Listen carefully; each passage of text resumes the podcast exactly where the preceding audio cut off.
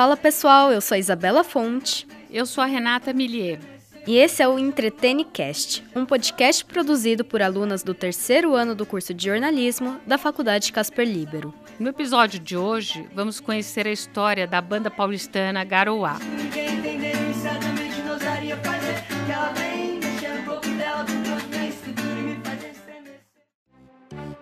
Em meados de maio do ano passado, Rodrigo Moreira, de 28 anos, viu seu projeto musical de três anos se perder em meio à pandemia de Covid-19 e a saída do vocalista. Ele já havia largado uma vida de certezas para embarcar nesse tão sonhado projeto. Mais conhecido como Digão, o rapper da Garuá, que ainda acreditava no sonho, não queria mais perder tempo e, decidido a recompor o trio, Digão conheceu mais de 300 pessoas pelas redes sociais, mas nenhuma gabaritou os requisitos que ele procurava: estética comercial da banda, que já existia, tempo livre e disposição a viver única e exclusivamente para o projeto. Neste meio tempo, ainda sem o vocalista, a banda perdeu o terceiro integrante e restaram apenas Digão e o sonho. O cantor não desistiu e, como bom marqueteiro, aproveitou um grupo de WhatsApp criado para apoio de um amigo com depressão, para continuar as buscas agora, não mais por uma, mas por duas pessoas dispostas a viver da música. Um amigo meu, ele tinha depressão e ele estava tendo umas crises muito fortes. E aí, do nada, eu tô em casa, subiu um grupo no WhatsApp. Tinha 256 pessoas no grupo. Aí a namorada do menino falou: Gente, eu fiz esse grupo aqui porque o fulaninho passou mal, tentou cometer suicídio. E aí eu, mano, caramba. Só que, tipo, o negócio pulsa na minha cabeça, porque eu tava no dilema de, mano, eu largo tudo, eu fico sozinho, eu acredito no, no, na minha primeira ideia, que era uma formação dessa forma, e sigo, mesmo que seja do zero, eu tento. Só que eu lembrei que esse menino, ele também era um artista, e ele também era um vocalista. Eu falei, velho, só tem gente de São Paulo aqui, com certeza meu vocalista tá nesse grupo. Aí eu comecei a chamar a galera no PV. Tudo bom? Eu sou o Digão, amigo do fulano também. Parece mentira, né? Mas aconteceu exatamente dessa forma. E é meio bizarro, mas até aí a gente tem que ver a oportunidade onde dá, tá ligado? Sim. Fiz meu videozinho lá, dando forças. Mas ele tá bem, assim, diga de passagem para quem estiver ouvindo. Na cabeça do idealizador do projeto, a formação perfeita era o cara do rap. No caso, ele, outro cantor mais melódico para entregar outra textura de som no conjunto e uma cantora para conectar tudo. Dentre as diversas mensagens enviadas no privado, Digão encontrou Gabi, que conhecia Lucas, o garoto da tal textura diferente. Na época, Lucas Henrique, hoje com 18 anos, tinha acabado de terminar a escola e, em meio à pandemia, ainda não tinha ingressado em nenhuma faculdade. Com os dias de confinamento, ele começou a se aventurar na música, sonho que já carregava em segundo plano desde criança. Assim, o encontro dos dois veio no momento certo, quando, segundo Lucas, sua vida ainda estava com o caminho em aberto. Quando ele me encontrou, eu estava nessa fase de tipo, mano, será que é isso mesmo? Será que essa é uma oportunidade real? É completamente diferente quando você sonha em ser, sei lá, um popstar, um rockstar. Você só se vê a imagem lá no palco cantando e a galera te prestigiando. Mas o processo é muito extenso. É, o buraco é muito mais embaixo, tem muito mais coisa que não vem à tona, né, nos, dos backstages. Quando você pensa nesse sonho de ser artista, de trabalhar com música, de ser visto, a gente imagina só a parte, entre aspas, legal, né, que é subir no palco e cantar. O trio completou um ano em 7 de maio. Relembrando o início do projeto, Lucas conta que decidiu largar todos os planos e mergulhar de cabeça na Garoá. Mas, já imersos no projeto, ele e Digão sentiam que faltava uma peça no quebra-cabeça da banda. E foi assim que Maria integrou o trio. Maria conta que conheceu Lucas por acaso, acompanhando a irmã mais nova numa festa onde não conhecia ninguém. O que ela não esperava era que esta festa lhe renderia uma amizade.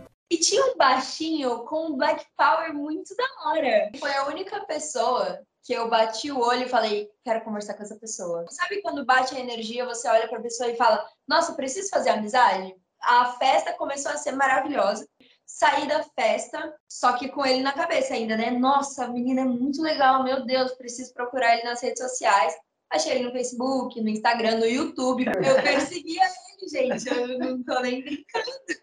Já amigos virtuais, eles trocavam mensagens e ela acompanhava os vídeos que ele postava cantando. Fãs do duo americano Twenty One Pilots, ele adicionou Maria num grupo de entusiastas da banda. E ela, com vontade de rever e conhecer melhor o baixinho de Black Power, decidiu fazer uma festa com todo mundo do grupo. A festa e os anos se passaram, e o contato dos dois ficou para trás. A gente sem comunicação nenhuma. E eu é, via ele direto postando no Instagram vídeos cantando e tudo mais. Eu repostava, Na pandemia, né? stories. Eu é, comecei a postar. no começo da pandemia mesmo. Até que um dia, nem lembro quando, mas foi em maio mesmo, eu mandei uma mensagem no stories dele, alguma coisa, e ele começou a responder. Isso era de madrugada. E a gente trocou um papo, do nada. Lucas explica que a cronologia dos fatos é mais uma das coincidências que favoreceu a formação da banda. Ele conheceu Digão, descobriu que ainda faltava alguém para a formação ideal do grupo e a amizade com Maria foi retomada a partir de uma interação no Instagram. Uma semana depois, do nada, ele me manda a seguinte mensagem no WhatsApp: Ou, você tem vídeos cantando? Tenho. Ele falou: Me manda, um amigo meu quer. Eu falei: Eu Meu, lembro desse dia, pai. que estranho, eu não converso com o menino, conversei Golpe, golpe. passado do nada e ele tá querendo vídeo meu cantando. O mais engraçado é, ela achou estranho, mas anos atrás ela era uma louca stalker que tava assim, meu Deus, eu preciso mover meu... Nossa, que estranho, que é um vídeo meu. Alguns vídeos e mensagens depois, os três estavam no estúdio se conhecendo e cantando juntos. Digão e Lucas haviam achado a parte que faltava. Tô ligando pra dizer. Com os três integrados e o consenso de deixar para trás o nome do antigo projeto de Digão, o grupo precisava ser nomeado. Com uma reunião de brainstorm, os paulistanos perceberam que queriam representar a cidade de São Paulo, mas ainda tinham o desafio de criar algo com uma identidade e sonoridade que funcionasse. Aí, voltando para a identidade de São Paulo, eu sugeri que a gente se chamasse Grupo Garoa. Aí eu descobri que a gente não tem cara de pagodeiro.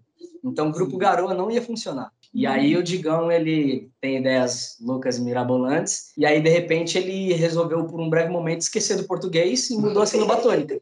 Aí ele transformou Garoa em Garoá. Inclusive, uma curiosidade, assim, toda vez que alguma coisa vai dar muito certo pra gente, começa a garoar. E é muito legal porque a palavra começa a ser ressignificada, tá ligado? As pessoas começam a falar e, de repente, tipo, não tem como você falar hoje Garoá Sem sem lembrar lembrar da da- Garoá. Sobre os bastidores da vida de artista, que Lucas comentou lá no início da entrevista, os integrantes falam dos desafios pessoais de largar tudo para viver o sonho em comum e dos processos da banda que eles enfrentam juntos. Primeiro que foi uma mudança de vida muito grande, porque mesmo que hoje em dia seja bastante comum até a gente ver pessoas meio que desistindo da ideia da faculdade porque querem ou por outros X motivos, ainda tem um, um tabu em relação a isso. É, o meu pai mesmo gostaria que eu tivesse fazendo faculdade hoje, então isso foi uma coisa que eu tive que quebrar. Acho que sobre o processo, assim como qualquer processo, vão ter coisas que você vai ter que fazer porque você precisa alcançar um objetivo.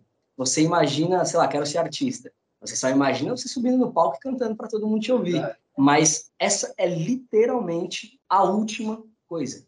Pegando o nosso último show, que foi o primeiro a gente fez, e nós que organizamos o evento quando a gente subiu no palco, cara, eu nem lembrava que eu tinha que subir no palco. A gente nem teve tempo, porque a gente teve que resolver tudo, do, do, do, de- do começo ao fim, literalmente, tudo. Se você pensa hoje em ser um artista, você vai ter que fazer muitas outras funções além de ser um artista, enquanto você ainda está no começo. Em algum momento, a gente vai ter uma equipe trabalhando com a gente e a gente vai simplesmente se preocupar em ser o artista, em subir no palco, em cantar e se apresentar.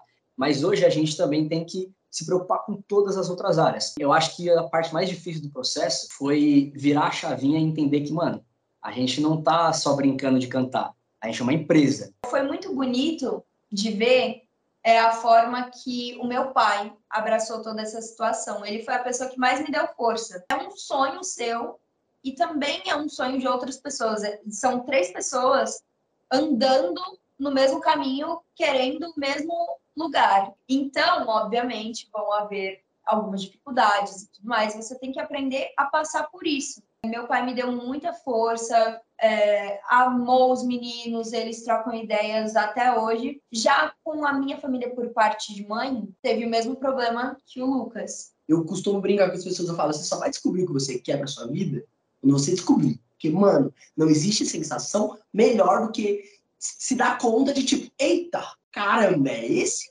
aqui, moleque. É aqui que eu quero estar sempre. Você tá dedicando a sua vida. Tá deixando de namorar, tá deixando de estudar, tá deixando de viver outras coisas pra viver isso. Se isso não dá certo, vai ser um grande monte de, de, de, de frustrações. Porque a gente brinca, a gente treta, a gente se dá bem, tem dia que tá todo mundo de mau humor, porque é tipo irmão, é isso, é convivência de irmão aqui. Só que no fim o objetivo é o mesmo. Então, para mim, naquele momento foi, velho, se eu quero ter uma grande virada, que é muito sobre, eu vivo uma vez, eu preciso fazer o que eu amo e eu não tô nem aí mais pra nada, velho. Dane-se, tipo, eu entrei nesse Aí você é corajoso. Não, foi loucura, parça. Eu pedi as contas, mano. Fiz outro projeto. E aí foi muito difícil, porque meu pai virou as caras pra mim por nove meses. O meu irmão me, me menosprezava, assim. Hoje, meu pai e meu irmão são meus maiores fãs, vão no show, amam esses vagabundos, eles vão lá em casa, são super bem recebidos. Meu irmão, meu, ama a gente pra caramba, posta mais do que nós as coisas na internet. É isso. Mas eu conquistei esse lugar. A venda de brigadeiros tem papel importante na história da banda. Desde o aporte financeiro até a aprovação e aproximação do público, o Docinho representou e representa muito para o início do trio. O mais louco é que em nenhum momento a Garoa, até sair na rua, tinha tido um real contato com pessoas, musicalmente falando. Mas ir na rua e sair para vender um brigadeiro, e aí se o cara comprar, sei lá, quatro brigadeiros, você toca a música. Olha que resposta. Que a gente faz isso. Pô, se tu comprar quatro, que é um de cada sabor, a gente dá uma palhinha. E as pessoas era tão genuíno que assim eram pessoas chorando, eram pessoas dando caixinha de Gorjeta de 50 50 reais.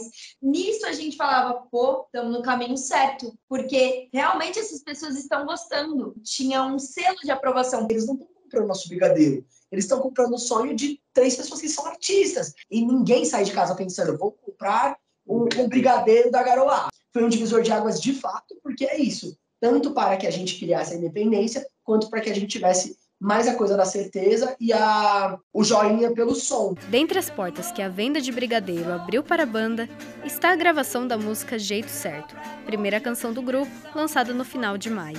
Sobre os processos de produção, tanto da música quanto do clipe, os três comentam.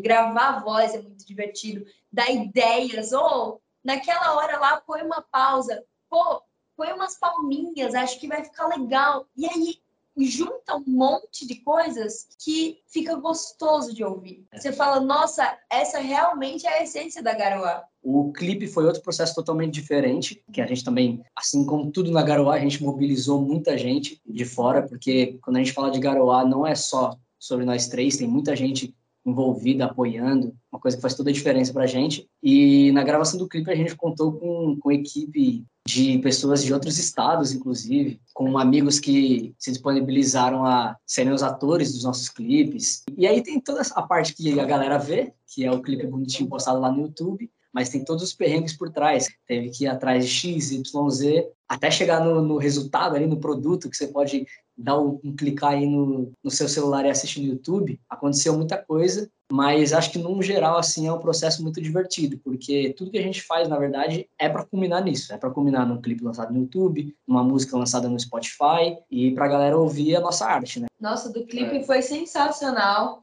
A gente conheceu o casal de. Sim, o casal que é o, são os atores do que clipe. são os atores, a, a gente conheceu o Veneno Brigadeiro. É, nossa, sensacional. Uma história assim, muito gostosa. Para Garuá, 365 dias na estrada parecem anos e mais anos ao refletir sobre tudo que foi construído até agora. E no mês de maio deste ano, o trio deu mais um grande passo. Entrou para a agência Let's, a agência da influenciadora digital Bibi Tato, que atua no campo da comunicação e marketing para artistas e influenciadores. São níveis, né? Primeiro tinha a Garoa que tava fazendo cover na internet, tem a Garoa que vendeu brigadeiro e começou a ter oportunidade, aí tem a Garoa que entrou pra agência da Bitato, então a gente já subiu os degraus. Mas isso não me faz, não, não faz de mim família. Eu, a gente precisa conquistar o nosso espaço. Por fim, como um pedido de spoiler do que vem por aí, Digão e Lucas comentam os próximos passos da Garoa. Eu posso falar o seguinte, é, vocês viram o clipe, né? Deu pra perceber que vai ter uma sequência, então vão ser sete clipes contando essa história do casal todo. Então a gente bolou tudo, tudo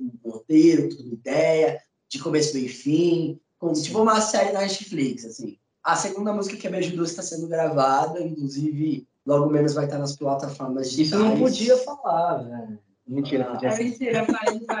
E dentro desse, desse cronograma, vai, desse planejamento, a gente continua estudando o mercado para entender o que a gente precisa fazer para estourar.